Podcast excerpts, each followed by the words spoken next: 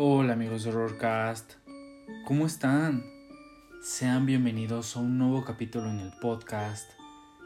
El día de hoy les voy a contar el relato La fábrica del diablo. Apaga la luz, ponte cómodo y escúchalo solo si eres tan valiente. Comencemos. En una noche, Toño y Alejandro, guardias de seguridad contratados en una vieja fábrica, hacían su ronda nocturna por los alrededores.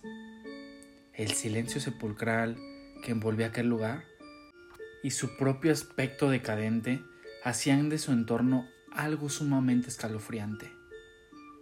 Vaya, que la necesidad nos hace hacer cosas, dijo Alejandro.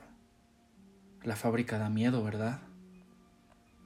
Uy, amigo, si yo te contara lo que se dice de este lugar, tú no sabes nada porque acabas de entrar, pero yo llevo trabajando aquí ya un buen tiempo y no cabe duda que pasan cosas extrañas.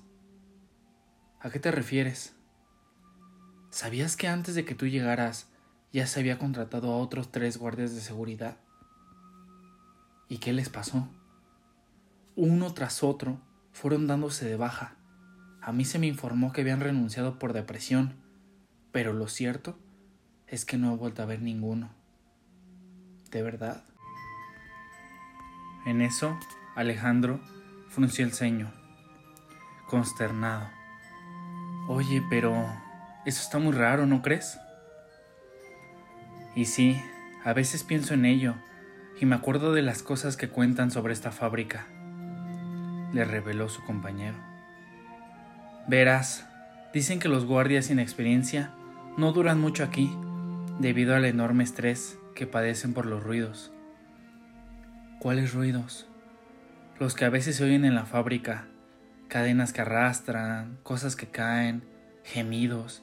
Incluso se cuenta que puedes escuchar un silbido prolongado en medio de la noche. Esto me da escalofríos. Alejandro se abrazó.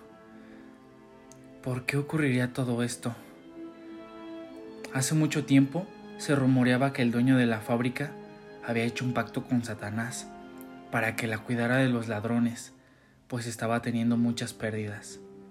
Y el maligno, al sellar el trato, envió un perro enorme para merodear por los alrededores.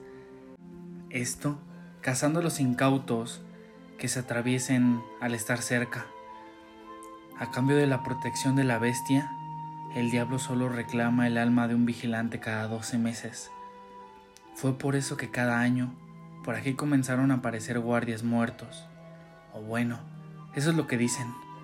La verdad es que yo ya llevo tiempo trabajando aquí como te dije, y no he notado nada raro aparte de los ruidos, pero eso se pueden explicar fácilmente.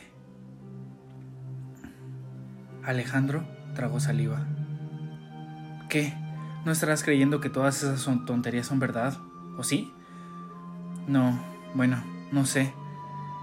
Alejandro se sobresaltó al escuchar un ruido estruendoso. ¿Qué fue eso? Voy a ver.